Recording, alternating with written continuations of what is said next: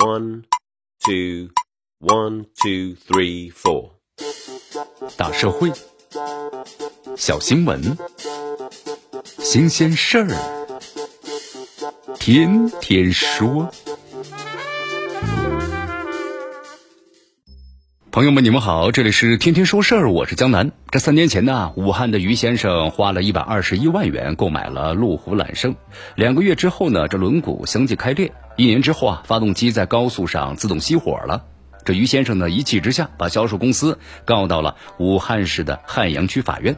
经过委托鉴定之后呢，这涉案的汽车那就是缺陷产品啊。判令销售公司除了要退还购车款一百二十一万之外，还需赔偿呢于先生三倍的购车款和各项的手续费，共计是四百余万。那么近日这二审结果呢是发布了，维持原判。毫无疑问呢，本案是适用呢消保法第五十五条的结果，也就是著名的退一赔三。该条款的适用呢需要满足三个条件：一个是交易发生在商家和消费者之间；第二呢是商家存在的欺诈。第三是消费者主张适用该惩罚性赔偿条款，这其中啊最关键的就是要认定欺诈了。其实不难想象，诉诸当中啊，经营者一般都会抵赖的，称自己啊不是故意的，不构成欺诈。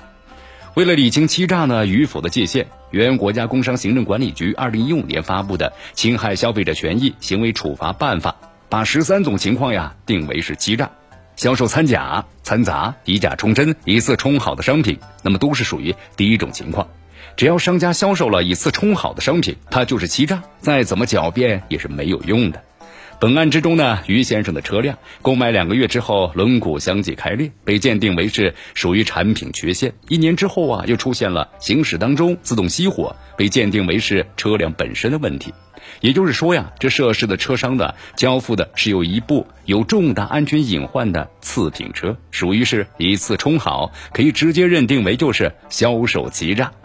可能有人质疑，这车辆本身有问题，那为何是商家而不是厂家赔偿呢？这 4S 店呢，作为经销商和正规的销售渠道，那么接受厂家的货物，向消费者呢加价销售，而且还要收取服务费，那么自然有义务要检一下货物的重大缺陷和瑕疵。这检车走过场，有意无意隐瞒缺陷，这本身就是失责呀。出了问题撇清责任，让消费者只身去找远在海外的厂家维权，更说不通了。当然，涉事 4S 店可以通过呢合同约定，如果产品有缺陷，承担了退一赔三的后果，有权向厂家呢追权，挽回自己的经济损失。针对豪车领域的退一赔三呢，之前的判决确实比较少，那么更多是商家和消费者呢协商和解。对于消费者来说呀，能够退车返款就已经算是很不错的结果了。而此番呢，武汉中院的硬核判决做了一次示范。即对于侵害消费者权益，特别是销售有安全隐患的缺陷产品，无论价格如何，退一赔三一体适用，这是给消费者撑腰啊，扭转了消费者在汽车商家面前弱势的地位，也是敦促各商家呢认真履行检验义务。毕竟啊，确保商品的安全可靠，这是维护消费者的权益，也是保障自身的利益。这里是天天说事儿，我是江南，咱们明天见。